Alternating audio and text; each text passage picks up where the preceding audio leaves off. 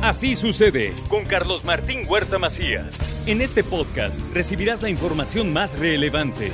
Un servicio de Asir Noticias. Y este es nuestro resumen de noticias. El gerente de la ciudad, Adán Domínguez Sánchez, dio a conocer que han aplicado 1.201 multas por mal uso de parquímetros en los primeros 15 días desde que se puso en marcha este programa.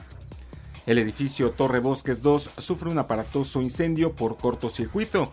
Hubo personas, no hubo personas lesionadas o atrapadas. Fue necesario evacuar el inmueble. Inicia Eduardo Rivera Pérez la rehabilitación de la prolongación de la avenida 25 Poniente con una inversión de 25 millones de pesos. Conecta entre Calzada de Zabaleta y Esteban de Antuñano equivale a 16 mil metros cuadrados, prácticamente eh, podríamos decir que incluye unas 25, 24 calles de 100 metros lineales por 8.8.5 promedio de metros de ancho. Y esto es una inversión, para que tengamos una idea, de 18 millones de pesos.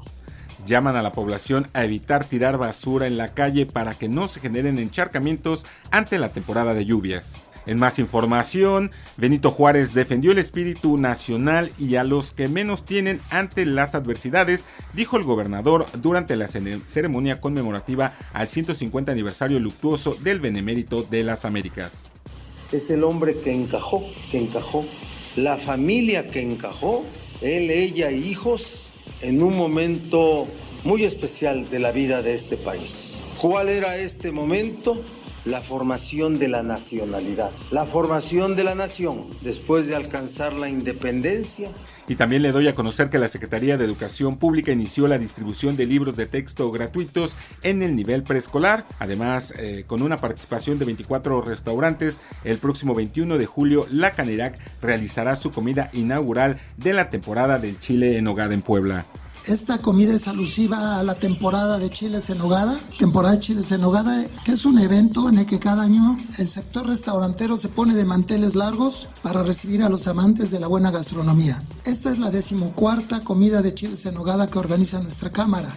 Desde hace 14 años una ocupación del 57% espera el sector hotelero para las vacaciones de verano. También invita a Chignahuapan a la festividad de Santiago Apóstol y la Feria de la Barbacoa y el Pulque que se llevará a cabo del 23 al 31 de julio y están disponibles 10.8 millones de pesos para el programa Crédito Peso a Peso que lanza la Secretaría de Economía y Puebla recibe 45 mil dosis pediátricas para iniciar la jornada de vacunación este miércoles en la Sierra Nororiental. Ya están los Thermokings yendo por vacuna pediátrica, van a llegar 45 mil, por lo que hoy por la tarde empezaremos en el Plan Nacional Correcaminos Capítulo Puebla, ver la logística que empezará el miércoles, lo más probable va a ser en la Sierra Nororiental, iniciando por Teciutlán.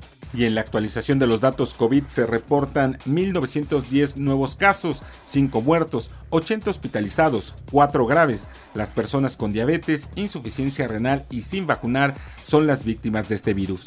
Las lamentables defunciones, eh, voy a decir la edad, la institución y las comorbilidades que tenían, gobernador. En el ISTE, masculino de 57 años de edad con insuficiencia renal crónica, hipertensión y no estaba vacunado.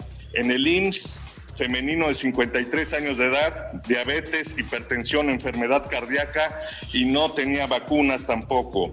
La otra del IMSS, 80 años de edad, masculino, con enfermedad pulmonar crónica obstructiva. El sistema de salud en Puebla está firme. Los poblanos deben buscar atención médica si tienen COVID-19 y deben evitar que la enfermedad evolucione. Esto es lo que dice el gobernador del estado. El sistema de salud del estado está firme va a aguantar. Vamos a pasar esta quinta ola, pero la recomendación es de asistir a la unidad médica más cercana a atenderse es fundamental. Desde el primer día o desde el momento en que se detecte el padecimiento. No se queden en su casa. También le doy a conocer que el ausentismo laboral por la quinta ola de COVID-19 le está pegando a la industria en Puebla. Esto es lo que reporta Canacintra. También darle a conocer en más información, una patrulla de la Policía Estatal chocó con una camioneta Audi allá en la 11 Sur y se estrelló con el paradero de ruta, esto a la altura del Club de Golf Campestre. Presuntamente la patrulla se habría pasado el alto. En más información, un accidente en la colonia Rivera Naya que lesionó a 17 personas, entre ellas a una mujer embarazada. No fue por falta de reductores de velocidad, sino por la imprudencia de los conductores. Esto es lo que señala el alcalde de Puebla, Eduardo Rivera Pérez. Además, un fuerte choque se registró entre dos vehículos de las rutas 44 y 25 sobre la 2 Poniente. Se reportaron varias personas lesionadas. Además, fue aprendido un quinto implicado por el homicidio de dos hombres allá en Los Ángeles Tetela, esto de acuerdo con información de la Fiscalía General del Estado. Un cuentaviente fue asaltado por dos sujetos armados, quienes le robaron más de 100 mil pesos afuera del Banco Santander en la sucursal Zabaleta.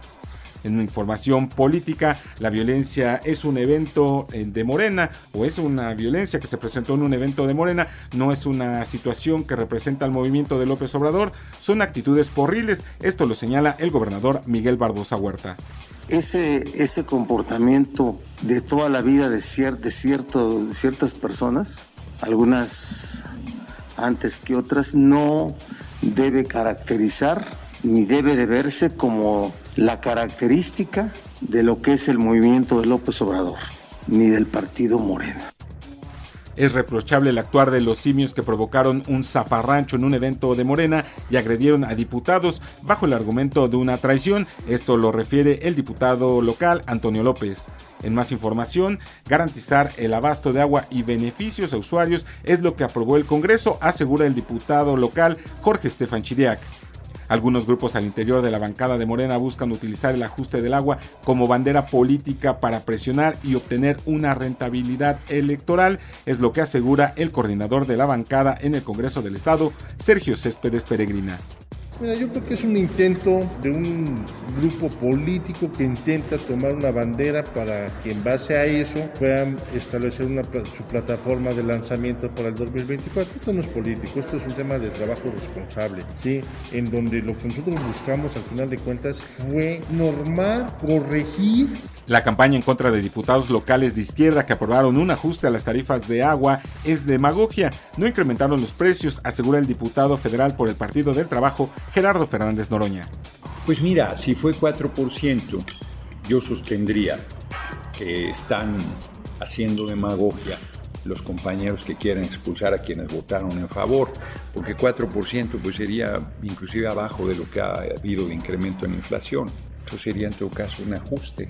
Yo creo que hasta manejaron mal las cosas, hubieran dicho hagamos un ajuste el PRI presentó una queja colectiva contra Laida Sansores por presunta violencia política de género. Al respecto habla Néstor Camarillo, líder estatal del Revolucionario Institucional.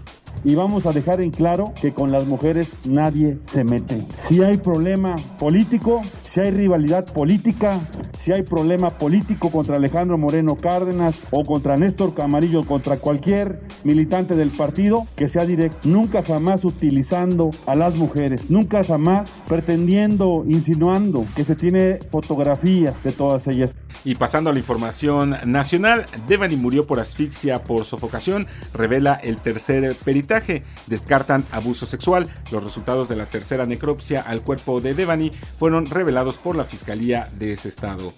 Un pasajero de Viva Aerobús se provoca heridas en el baño del avión y aterrizan de emergencia. La Agencia Federal de Aviación Civil informó que el vuelo 4081 de Viva Aerobús aterrizó de emergencia en el Aeropuerto Internacional de la ciudad de Hermosillo, allá en Sonora. Entregan AR-15 y hasta rifles en desarme voluntario en la Ciudad de México. Por estas armas, el gobierno capitalino entregó 48.600 pesos. También recibieron cartuchos y armas de cortas. También hay que darle a conocer que Claudia Sheinbaum desbanca a Marcelo Ebrard como corcholata favorita de Morena. La jefa de gobierno de la Ciudad de México se sitúa como la favorita de la carrera presidencial en 2024 y le gana a Marcelo Ebrard.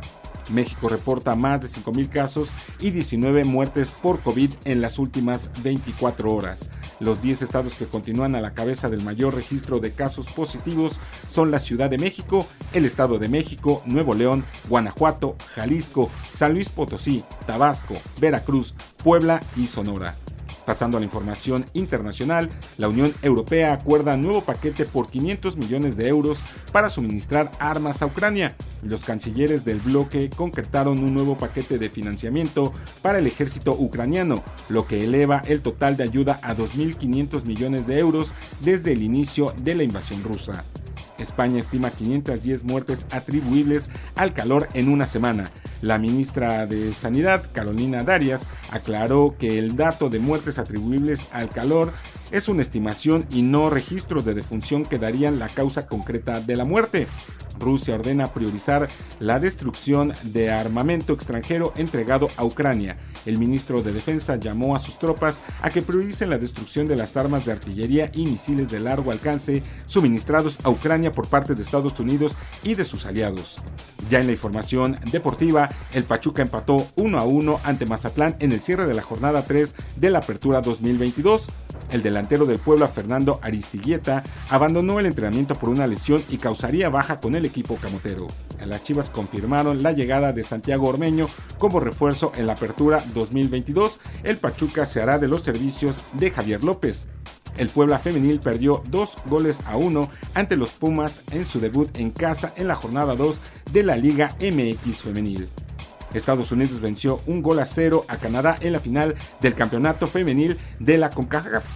También da a conocer que los Toros de Tijuana derrotaron 11 a 7 a los Pericos de Puebla para quedarse con la serie en el Parque Hermano Cerdán. El dominicano Juan Soto de los Nacionales de Washington se llevó el triunfo en el Festival de Cuadrangulares de las Grandes Ligas. Recuerden que así sucede está en iHeartRadio y ahora puedes escucharlo a toda hora y en cualquier dispositivo móvil o computadora. Nuestros podcasts con el resumen de noticias, colaboraciones y entrevistas. Es muy fácil. Entra a la app de iHeartRadio, selecciona el apartado de podcast, elige noticias y ahí encontrarás la portada de Así sucede. Así sucede con Carlos Martín Huerta Macías.